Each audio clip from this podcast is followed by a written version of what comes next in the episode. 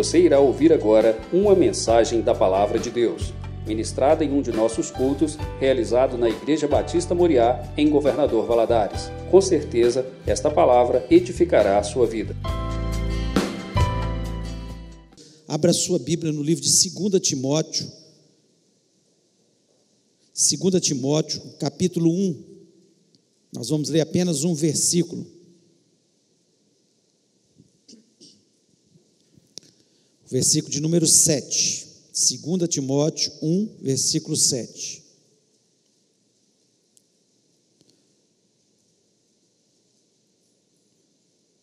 Diz o seguinte: porque Deus não nos tem dado um espírito de medo, tem uma versão que diz de covardia, né? Mas de poder, de amor e de moderação. Deus não nos tem dado um espírito de medo, de covardia, mas de poder, de amor e de moderação. Feche os olhos, vamos orar. Pai, nós louvamos, exaltamos o teu nome, te agradecemos, ó Deus, pela tua palavra e pelo Deus que tu és. Um Deus todo-poderoso, um Deus, Senhor, que se manifesta no meio do teu povo, um Deus que está neste lugar Senhor, como o ar que nós respiramos, nós temos a convicção que o Senhor está neste lugar. Portanto, nós queremos lhe pedir, ó Pai, a tua bênção sobre a tua palavra neste momento. Ó Deus, nós louvamos já o teu nome. Senhor, é tão bom louvar o teu nome. Nós, porque nós nascemos para isso, faz bem para a nossa alma. Quando nós cantamos com sinceridade louvores ao teu nome. Como é bom, ó Deus. E agora, Senhor, fala ao nosso coração. Tem misericórdia da minha vida me dê a unção, a graça, a sabedoria, ó Deus, porque eu reconheço que eu necessito para transmitir a tua palavra. Deus me dê as palavras certas, ó Deus, aquilo que eu não consegui transmitir, que o teu Espírito Santo possa completar em cada coração. Ó Deus, que o Senhor esteja abençoando cada vida que entrou neste lugar, aqueles que estão ouvindo, ó Deus, através da internet neste momento. Nós pedimos, repreendemos no nome de Jesus, toda obra maligna, todo o poder das trevas, tudo que Satanás queira fazer para impedir que a palavra, Senhor, possa fazer efeito nas nossas vidas. A Deus, abençoa-nos, fala ao nosso coração, em nome de Jesus Cristo. Amém. Amém. Você pode se sentar. Nós lemos esse versículo que Paulo escreve para Timóteo, um jovem pastor ainda, que estava, que era discípulo de Paulo, e ele traz essa mensagem para o coração dele, certamente porque na sua juventude, nas suas dificuldades, certamente ele estava com um pouco de medo daquilo que ele enfrentaria. A gente sempre, quando lê a palavra, a gente tem que entrar ali na palavra, para a gente ter esse, o entendimento correto da palavra. Então, Paulo, ele chega para Timóteo diz que Deus não tem dado o espírito de covardia para a gente, de medo. Deus não nos dá esse espírito.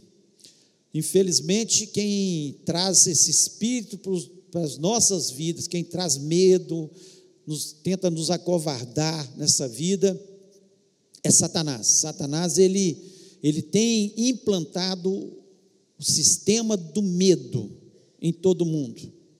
As pessoas andam com muito medo de viver, de morrer, de andar pelas cidades, de andar pelas estradas, de estar em casa, de estar só. O medo tem tomado conta do coração das pessoas. Nós não temos nenhuma dúvida disso, porque conversamos com as pessoas e a gente percebe claramente que muitas pessoas estão nessa situação. Então, o apóstolo Paulo, ele traz uma mensagem aqui de otimismo para o coração de Timóteo. O apóstolo Paulo vem trazer uma mensagem para que Timóteo pudesse ter uma visão diferente do que ele estava tendo naquele momento uma visão pessimista, que os cristãos estavam sendo perseguidos, que as, a coisa estava difícil, que o mundo não tinha jeito, né? como muitas vezes nós vivemos nos dias de hoje. O mundo está difícil? Está difícil. as situações são perigosas, são perigosas, mas aqui Paulo traz uma mensagem que é uma mensagem para o coração de Timóteo, mas também para o nosso coração, que o cristão, ele deve ser otimista.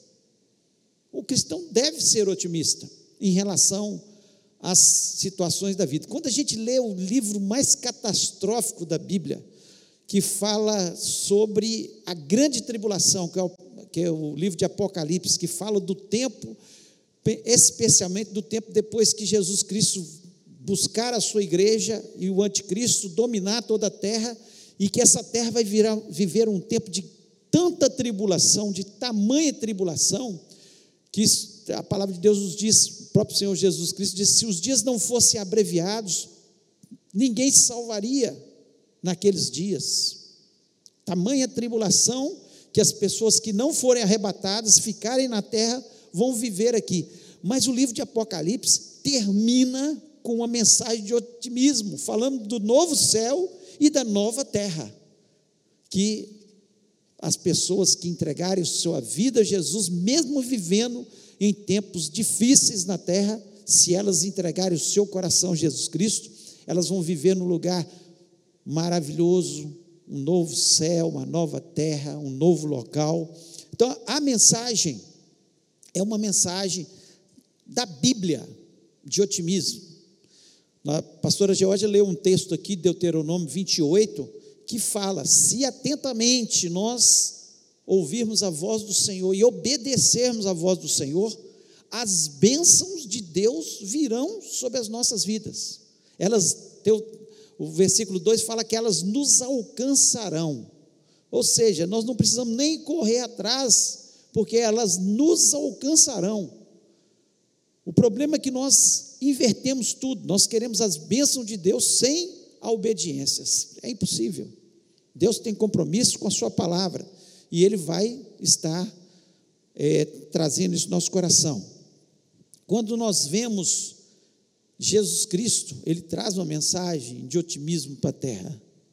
Ele veio para trazer as boas novas. Evangelho significa boas novas, boas novas. Uma mensagem que há esperança para o ser humano, uma mensagem que há salvação que há cura, que há libertação, que Ele veio para nos libertar dos nossos pecados, nos livrar do inferno. A mensagem é maravilhosa, Ele veio para dar vida e vida em abundância. Então nós vemos isso, e o apóstolo Paulo, é, nesse mesmo capítulo, no versículo 12, ele, no versículo 12, ele diz o seguinte: Por isso estou sofrendo essas coisas, todavia não me vergonhe, porque sei em quem tenho crido e estou certo de que é poderoso para guardar o meu depósito até aquele dia. Ele estava sofrendo, trazendo a mensagem de otimismo para o coração de Timóteo. Ele falou assim: Olha, não me vergonho, eu sei que estou sofrendo por essas coisas, mas não me vergonho, porque eu sei em quem tenho crido, eu sei quem é Jesus, eu sei que Ele é minha esperança, eu sei que o meu depósito está guardado. Tudo que eu estou plantando, eu vou colher um dia. É isso a mensagem do Evangelho que aqui o apóstolo Paulo está trazendo aqui para Timóteo. E o versículo que nós acabamos de ler, né, 2 Timóteo 1, versículo 7, ele diz que Deus não tem dado esse espírito de medo, de covardia, de pessimismo. Não é esse o espírito que Deus quer colocar no nosso coração, mas Ele coloca, Ele tem nos dado um espírito de poder. O que é poder na Bíblia? Quando o apóstolo Paulo está dizendo aqui, é caráter para exercer a autoridade sem arrogância. Nós podemos exercer autoridade sem arrogância. É no nosso nome que nós fazemos as coisas. Por isso nós não podemos ser arrogantes. Nós temos autoridade no nome de Jesus. No nome de Jesus nós oramos pelos enfermos para que eles sejam curados. No nome de Jesus nós expulsamos os demônios para que eles, as pessoas sejam libertas. No nome de Jesus que nós batizamos as pessoas. É no nome de Jesus. Então nós não temos que ter nenhuma arrogância, porque esse poder nos foi dado, nós cristãos, e, e aqui Paulo está dizendo para Timóteo: oh, Deus nos tem dado o espírito de poder, nós temos Jesus na nossa vida, nós oramos e as coisas acontecem, não porque somos alguma coisa, mas porque Jesus Cristo é, todo, é tudo, toda a autoridade foi dada a Ele, e Ele deu essa autoridade à igreja do Senhor, que sou eu e você, que servimos a Deus. E Ele ainda, Ele diz ainda, Ele tem nos dado o espírito de amor, é o que traz equilíbrio ao poder. Poder sem amor é destruição. Bota poder na mão de quem não tem amor, vai haver corrupção, vai haver destruição das pessoas.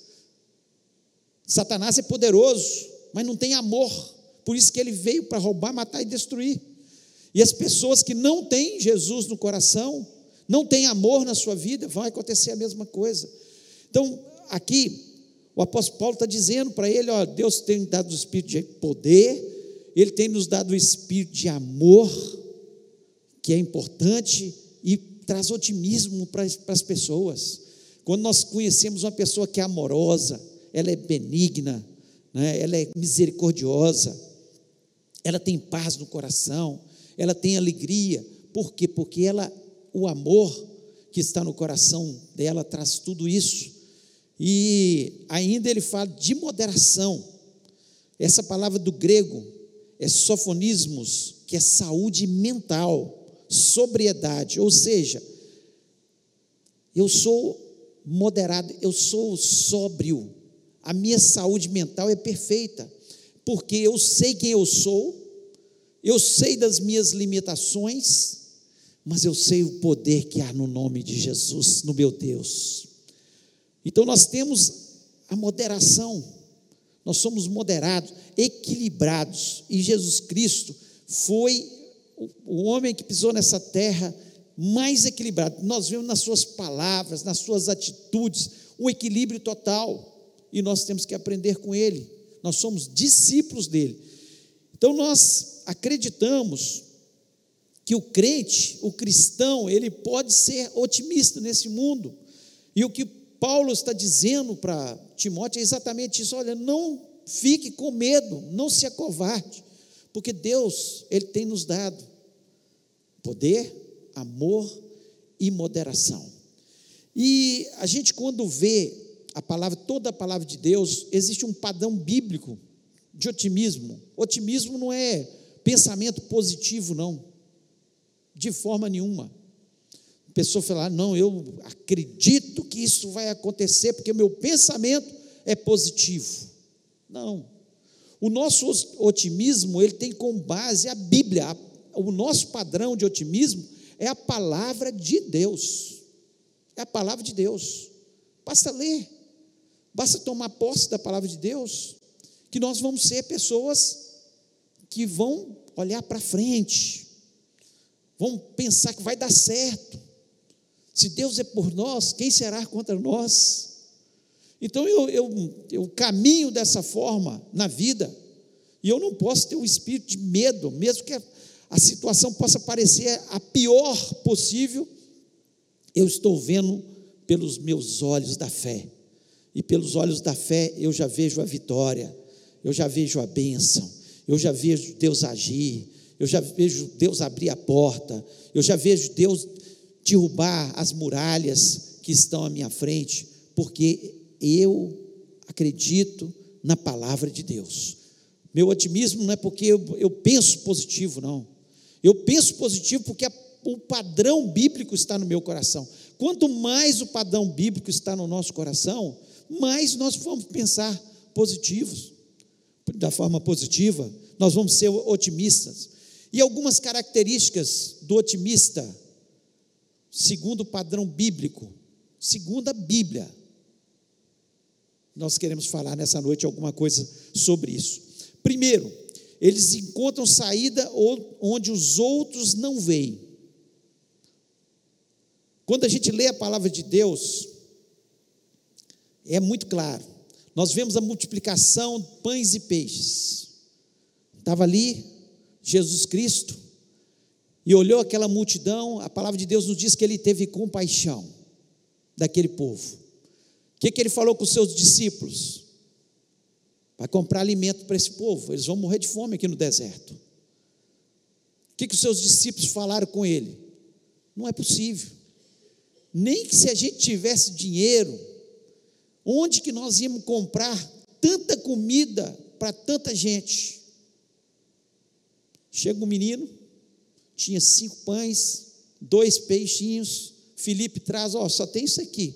Talvez Felipe até para confrontar Jesus, ele chega e fala: Jesus, olha aqui, como é que nós vamos alimentar? Já perguntei para todo mundo, ninguém tem comida aqui, só tem esse menino que tem cinco pães e dois peixinhos. Jesus pega aquilo, abençoa, fala com seus discípulos, distribui, senta o povo de 50, 50, 100, 100 e vai distribuindo. O que, que a palavra de Deus nos diz? Que eles comeram, se fartaram e ainda sobrou. E ainda sobrou. O otimista do padrão bíblico é aquele que acredita que Jesus Cristo vai continuar fazendo milagres, que Jesus Cristo vai transformar situações, que Jesus Cristo ele pode abrir as portas onde elas não existem, que há saída sim para as nossas vidas. O apóstolo Paulo, quando ele estava no naufrágio, capítulo 27 de Atos, fala sobre o naufrágio que Paulo e uma, é, sofreu dentro de um conjunto com um conjunto de pessoas e aquelas pessoas estavam apavoradas, muito apavoradas. O apóstolo Paulo calmamente, no meio daquele naufrágio, ele diz: o, Deus em quem eu tenho crido, o Deus a quem eu sirvo, hoje ele me falou que nenhuma alma vai se perder, que todos vão, o navio vai ser quebrado, o navio vai naufragar, mas nós vamos ser salvos, nenhuma alma vai se perder. Pensa bem a situação. Hoje, um navio com bússola, com tantos recursos que tem, com motores potentes, já passa por situações adversas no meio das tempestades. Pensa naquele momento, sem recurso nenhum, eles se guiavam pelas estrelas, pelo sol, pela lua, eles se guiavam. E não tinha nada, eles não via lua, sol e estrelas há vários dias. E no meio daquilo, o apóstolo Paulo traz uma mensagem, porque ele viu saída onde os outros não veem, vê saída pela fé, vê saída porque ele acredita que Jesus Cristo vai fazer o milagre. Então, o padrão bíblico nos ensina isso. Você pode estar com o pior problema financeiro, meu irmão, minha irmã, o pior problema de saúde, o pior problema na sua família. Se você tiver fé, algo novo pode acontecer, o milagre pode acontecer, porque aqueles que acreditam, acreditam em Jesus, eles são otimistas, porque eles acreditam em milagres, eles acreditam que tudo pode acontecer, que pode não ter porta nenhuma aberta, mas ela vai se abrir em nome de Jesus.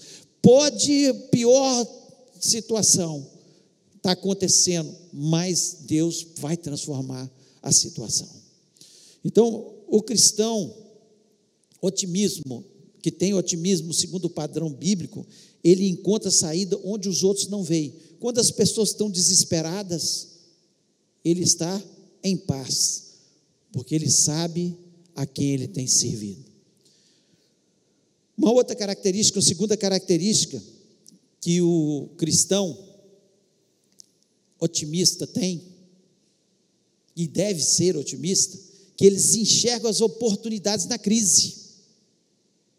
Eles enxergam a oportunidade na crise. Olha, essa crise está acontecendo, esse problema está acontecendo, mas Deus vai transformar. Deus vai transformar. Deus vai vai usar essa crise para fazer alguma coisa diferente na minha vida. Ele acreditava nisso. Eles acreditam nisso. E um grande exemplo que nós temos é a vida de José. José estava preso. De repente, ele tem um encontro com o copeiro do rei, que estava preso, também foi preso, e o padeiro do rei. E eles contam um sonho para ele. E José revela o sonho. Fala: Olha, está dizendo que o padeiro, você padeiro, você vai morrer. E você copeiro, você vai voltar a servir o rei. Mas quando você chegar lá, lembra de mim. A palavra de Deus nos diz que ele ainda se esqueceu de José dois anos. Mas José, ele enxergou a oportunidade na crise. Quando apareceu a outra situação, Faraó tem um sonho, um sonho onde ele via sete vacas magras, sete vacas gordas, sete espigas magras e sete espigas gordas. E ele fica encabulado com aquele sonho: o que está acontecendo? O que, que vai acontecer? É uma coisa de Deus isso. E o copeiro se lembra de José. E fala: Olha, tem um homem que revelou o meu sonho e, deu certo. E ele vai até ali, busca José. José vem, revela o sonho de Faraó, dizendo que aquele sonho significava sete anos de fome e sete anos de abundância. Primeiro, sete anos de abundância. E ele dá o recado para Faraó, dizendo: Olha, você nos sete anos de abundância, você vai juntar 20% de tudo que você produzir e vai guardar. E depois dos sete anos seguintes, você vai estar tá vendendo para todos e você vai aproveitar isso aí. E Faraó fala com ele: Olha, você é o homem escolhido para fazer isso. Vou te colocar, você vai ser o segundo. Então, quando nós somos otimistas, e talvez você esteja vivendo uma crise, em vez de ficar com a sua cabeça baixa, olhando para o chão, Olhe para o alto e pense que nessa crise que você está vivendo, Deus quer fazer dessa crise uma grande oportunidade de vitória, uma grande oportunidade de mudança na sua vida. E eu tenho certeza que muitos, primeiro, estão aqui nessa noite, se converteram ao Senhor Jesus Cristo num momento de crise na sua vida. Glória a Deus pela crise. Porque se às vezes nós não tivéssemos passado pela crise, nós não estaríamos diante de Deus, nós não estaríamos servindo ao Senhor. Então a primeira coisa que nós temos que glorificar a Deus já é por isso, e eu tenho certeza que grande maioria foi no momento de crise, num momento difícil. E quantas crises que nós passamos, quantas pessoas que fizeram da sua crise um momento de oportunidade. Hoje na escola dominical eu tive a oportunidade de falar. Um moço que perdeu seu emprego e começou a lavar carro. E ele descobriu que lavando o carro, ele estava ganhando muito mais dinheiro que sendo assalariado. E daqui a pouco ele foi comprando os equipamentos, montou um lava-jato. E aquela crise, que parecia uma crise, era Deus dando uma oportunidade para ele, ele reconhecendo depois que foi Deus que fez aquilo. Quantas pessoas que perdem o seu emprego e começam a fazer alguma coisa em casa, um salgado, bolo, macarrão, feijão tropeiro, né, vivo? E de repente descobre que Deus, na crise, deu uma oportunidade para a gente de crescimento, de enxergar de uma forma diferente, então, nós, como cristãos, nós temos que estar de olho. Vem uma crise, seja o que for que está acontecendo, meu irmão, minha irmã, é para melhorar, é para melhorar seu casamento, é para melhorar sua vida financeira, é para melhorar você como cristão, é para melhorar a, nós, a nossa vida como cristão, realmente, nós temos que pensar sobre isso. Deus, Ele quer trabalhar no meio das nossas crises. Então nós não podemos olhar, veio uma crise, nos acovardar, ficar com medo, não. Deus vai te dar poder para vencer em nome de Jesus. Deus vai fazer com que o amor do Senhor brote no seu coração. Deus vai te tornar uma pessoa mais sóbria, mais de bom senso, uma pessoa mais equilibrada para vencer nessa vida, para não fazer coisas que não deveria fazer. Então, aproveite a crise, olhe para a crise e pense que Deus vai transformar. Estava conversando com um pastor essa semana e ele dizendo exatamente isso: que aconteceu um problema na, na família dele e ele não entendia por que estava acontecendo aquilo. E, e, Deus falou claramente: olha, está é, tá acontecendo para que a bênção se torne maior.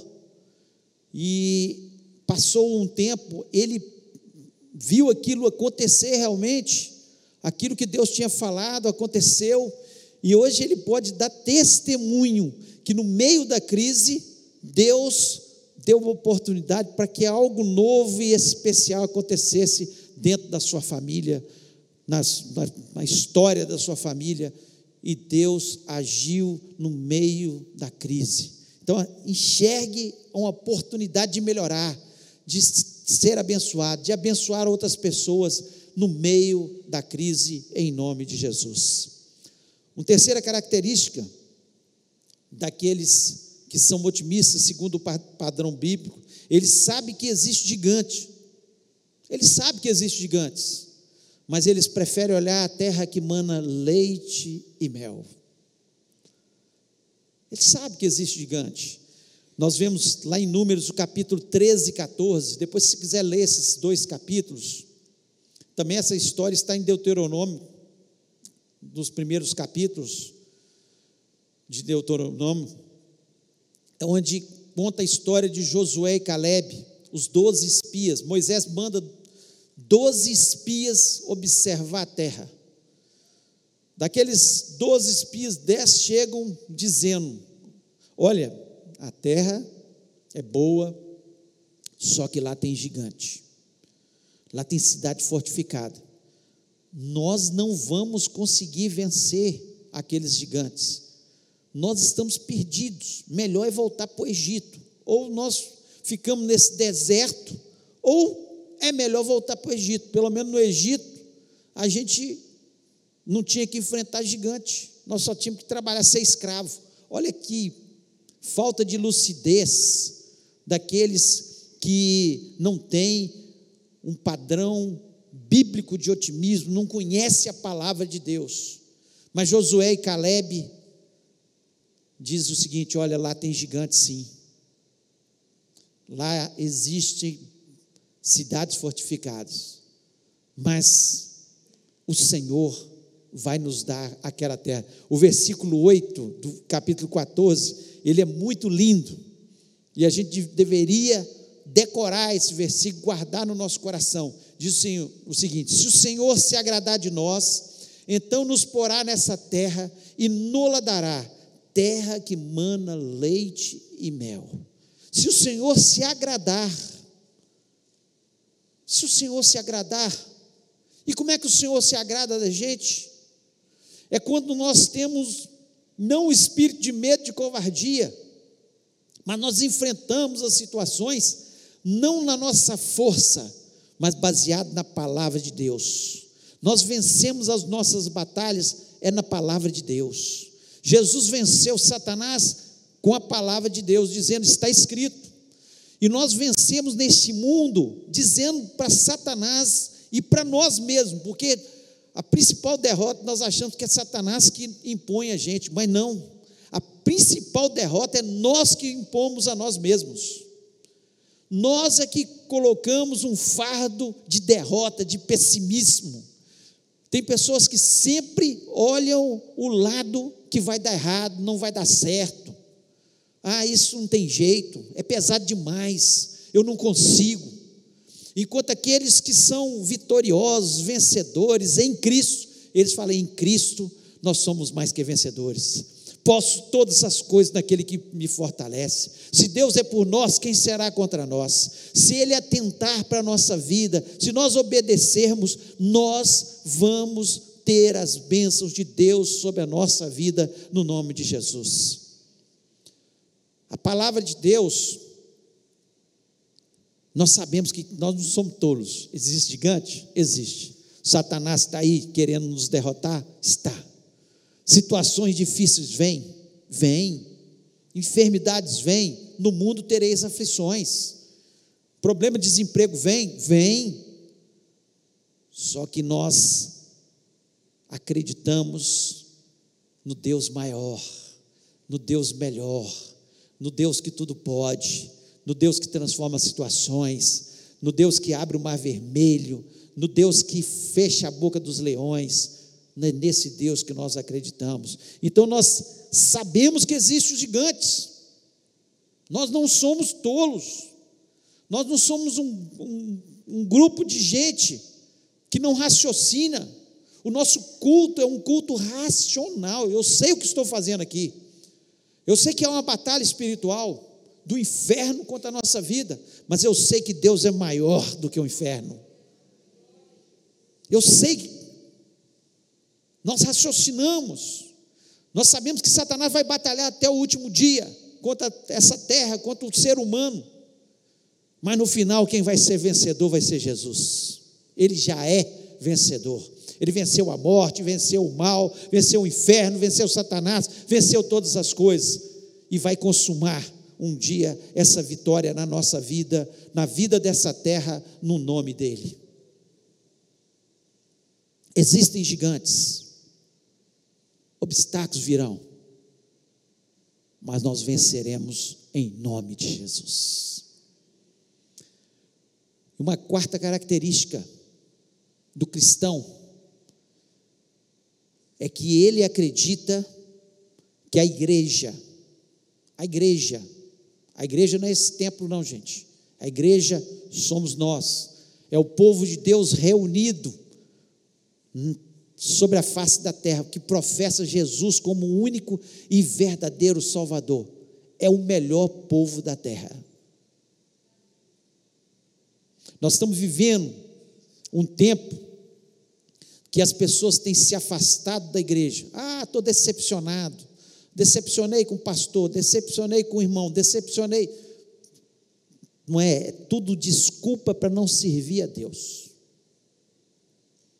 Porque desde que o mundo é mundo, o ser humano decepciona o outro. Jesus Cristo, lá em Mateus 16, 18, ele disse: Pois também eu te digo que tu és Pedro, e sobre essa pedra edificarei a minha igreja, e as portas do inferno não prevalecerão contra ela. As portas do inferno não vão prevalecer contra a igreja do Senhor. Ele está dizendo aqui. Jesus Cristo. Jesus Cristo estava dizendo ali para os seus discípulos, e especialmente para Pedro. O que, que Pedro fez com Jesus? Ele negou. Ele decepcionou Jesus. O que, que o apóstolo Paulo, grande missionário, que escreveu essa carta a Timóteo, e que foi o grande missionário, fez com Jesus e com a igreja do Senhor. Perseguiu a igreja, matou cristão. Estevão, o primeiro mártir, estava aos pés. Ele consentiu com a morte de Estevão, quando ele estava apedrejando Estevão. Era para Jesus falar: estou decepcionado com esse povo que chega de igreja. Mas ele continuou dizendo: as portas do inferno não prevalecerão contra a igreja. Quem se tornou Pedro? O grande apóstolo que foi. Quem se tornou Paulo? Apóstolo, missionário, deixou um legado dessas cartas da palavra de Deus para as nossas vidas.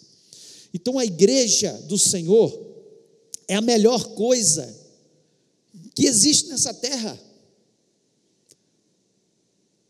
O diabo tem tentado plantar na mente das pessoas que aqui é um lugar de gente que não presta. E, tem, e é verdade, nós somos falhos, somos imperfeitos, mas nós nos arrependemos dos nossos pecados, nós procuramos aperfeiçoar cada dia, moldar o nosso caráter ao caráter de Cristo. Nós, aquele que mentia, não mente mais, aquele que roubava, não roube mais. É isso que procuramos dia a dia fazer como cristãos. Por mais que o diabo queira trazer um pessimismo, sobre a, a igreja, nós continuamos acreditando na igreja. A igreja está conquistando almas para Jesus. O poder de Deus está sendo manifesto na vida das pessoas. As pessoas têm se convertido, têm se convencido que só Jesus Cristo é o caminho, a verdade e a vida, por causa da igreja.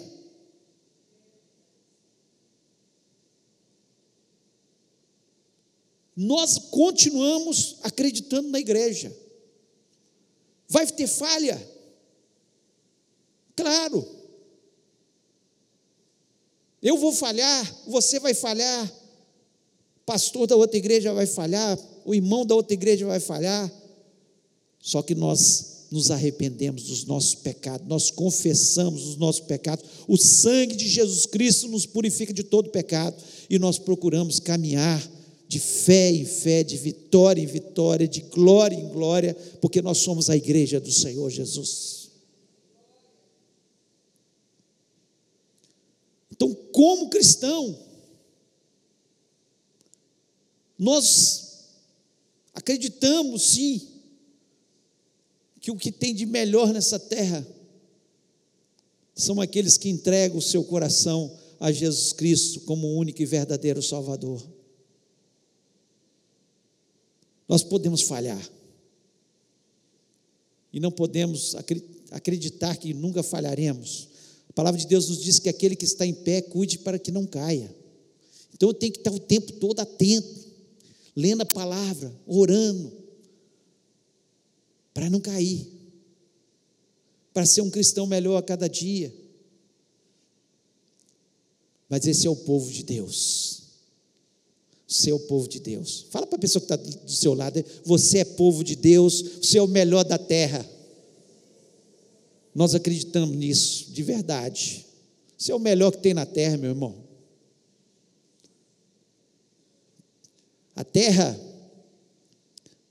ainda está como está por causa dos cristãos.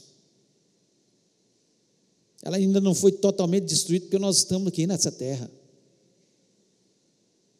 O dia que a igreja for arrebatada, a palavra de Deus nos mostra isso claramente. O dia que a igreja do Senhor for arrebatada, o Senhor vai nos receber nos ares e virá uma grande tribulação como nunca houve em todo o tempo.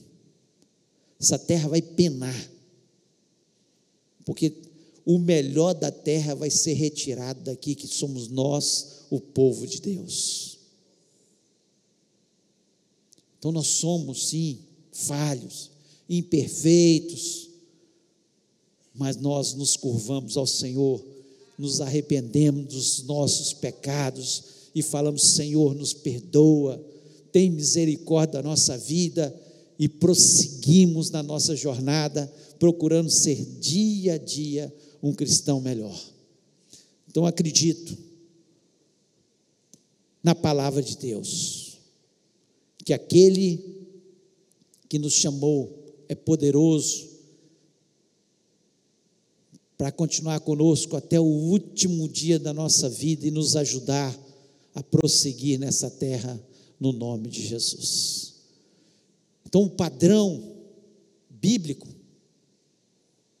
é de otimismo. A terra vai de mal a pior e vai piorar? Vai. Tenha dúvida disso não. Mas nós estamos esperando Jesus nos arrebatar.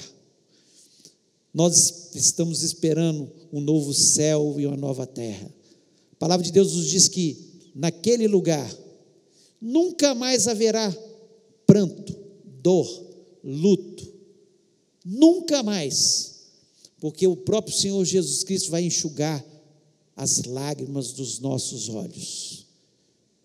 Então, eu sou otimista.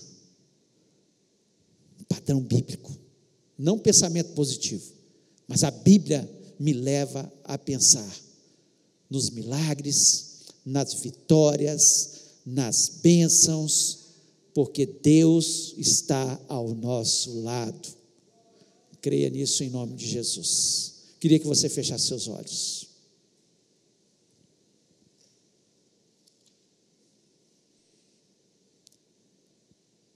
Cristão pode e deve ser otimista. Eu comecei fazendo uma pergunta, agora eu afirmo para você: o cristão pode e deve ser otimista, porque nós temos as características que a Bíblia nos mostra aí. Nós encontramos saída onde os outros não vê, porque nós acreditamos em milagres. Nós encontramos oportunidade nas crises, nós entendemos que as crises vêm para o nosso bem. Todas as coisas cooperam para o bem daqueles que amam a Deus, que esperam em Deus. O cristão sabe que existe gigante, ele não é tolo. Existe obstáculo. Mas ele olha para a terra que mana leite e mel, pois essa é a promessa de Deus sobre as nossas vidas. E o cristão, ele olha para a igreja, não, aquele irmão tem esse pecado, esse irmão tem essa falha, esse irmão tem isso, mas ele olha para a igreja e fala assim: esse é o melhor lugar para estar, esse é o melhor povo do mundo, esse é o povo especial que Deus escolheu para morar no céu. Talvez você tenha entrado nesse lugar. Talvez como Timóteo, com medo. O que vai acontecer? Com obstáculos, com gigantes. Vivendo uma crise. E Deus te trouxe nessa noite para fazer um milagre na sua vida, para transformar a sua situação, para fazer com que a sua vida seja vitoriosa em nome de Jesus. Se Deus falou o seu coração, você está vivendo uma crise, você está vendo gigantes, e você quer olhar para a terra que mana leite e mel, você quer que essa crise se transforme em uma grande oportunidade. Em nome de Jesus, eu queria convidar você e desafiar você a ficar em pé e falar: sou eu. E eu acredito que Deus vai fazer um milagre nessa noite sobre a minha vida, na minha história, porque eu entendi que o padrão que Deus quer para mim é um padrão de vitória, de bênção, de oportunidades em nome de Jesus. Deus falou seu coração, fique em pé neste momento em nome de Jesus. Eu quero orar com você. Eu creio que Deus vai fazer milagre na sua vida, porque o Deus que multiplicou os pães e peixes, está aqui para multiplicar nessa noite. O Deus que curou os, Jesus que curou os enfermos, está aqui nessa noite para curar os enfermos nessa noite. O Jesus que entrou na vida das pessoas e mudou a história, transformou as crises, Ele está aqui para transformar a crise na sua vida também, em nome de Jesus. Se Deus falou o seu coração, em nome de Jesus, fique em pé. Nós precisamos entender: desafio é desafio. Se eu me acovardo, se eu fico tímido em relação àquilo que Deus quer fazer na minha vida e não aceito os desafios, eu perco a oportunidade. Deus olha o nosso, ah, Deus olha o meu coração, Ele sabe o que eu estou passando. Mas Deus gosta de gente corajosa, que tem coragem de falar, eu sou eu essa pessoa, e eu quero a transformação, eu quero o poder de Deus na minha vida, eu quero que o Senhor faça um milagre no nome de Jesus. Nós vamos orar. Coloque a mão no seu coração e fale com Deus agora. Deus, em nome de Jesus. Deus trabalha no meu coração. Vai falando com o Senhor. Deus está neste lugar, Ele quer transformar, Ele quer fazer algo mar maravilhoso, Ele quer fazer um milagre, Ele quer que você pelos olhos da fé, você veja a saída. Veja que essa crise que você está vivendo é uma oportunidade de uma vitória maior, de uma bênção maior. Que o gigante que você está vendo, desvia o olhar e olha para a terra que mana leite e mel, olha para Jesus, olha para o autor e consumador da sua fé. Pai querido, nós louvamos, exaltamos o teu nome, nós te agradecemos, ó Deus, pela tua palavra, nós te agradecemos, ó Deus, porque nós temos essa palavra, Senhor, que traz tanta bênção para o nosso coração. Senhor, eu não consigo imaginar como eu poderia viver no passado sem essa palavra. Essa palavra que me traz paz, essa palavra que me traz coragem, essa palavra que me traz ousadia, essa palavra que me incentiva a Senhor a ser mais que vencedor, essa palavra que me faz entender que o Senhor veio para me dar vida em abundância, essa palavra que mostra claramente que o Senhor veio e já derrotou Satanás e que nós somos vencedores, que nós não precisamos ter medo do mal, nós não precisamos ter medo do que virá, mas nós temos que confiar apenas no Senhor. Ó Deus, em nome de Jesus, faça milagres nessas vidas. Faça, Senhor, transforma situações. Ó Deus, o Senhor é um Deus não de palavras apenas, ó Deus, mas o Senhor é Deus de poder. Ó Deus, manifesta o teu poder em nome de Jesus sobre essas vidas. Ó Deus, nós estamos aqui confiados no Senhor, apenas no Senhor. Se o Senhor não for à nossa frente, eu quero dizer como Moisés, nós não saímos do lugar, mas se o Senhor for à nossa frente, nós vamos comer como pão os gigantes que estarão à nossa frente, como falou Josué e Caleb. Ó Deus, em nome de Jesus, nós confiamos apenas naquilo que o Senhor diz. Ó Deus, nós acreditamos que as tuas promessas, Senhor, hão de ser de cumprir em cada um de nós, que as bênçãos nos alcançarão. Basta, basta apenas, ó Deus, atentar para a tua palavra, acreditar na tua palavra, ter fé na tua palavra. Todo o pessimismo que Satanás tem colocado nessas vidas, todo medo, nós repreendemos no nome de Jesus. Ó Deus, e nós declaramos a bênção, a vitória sobre cada um deles, em nome de Jesus. Amém.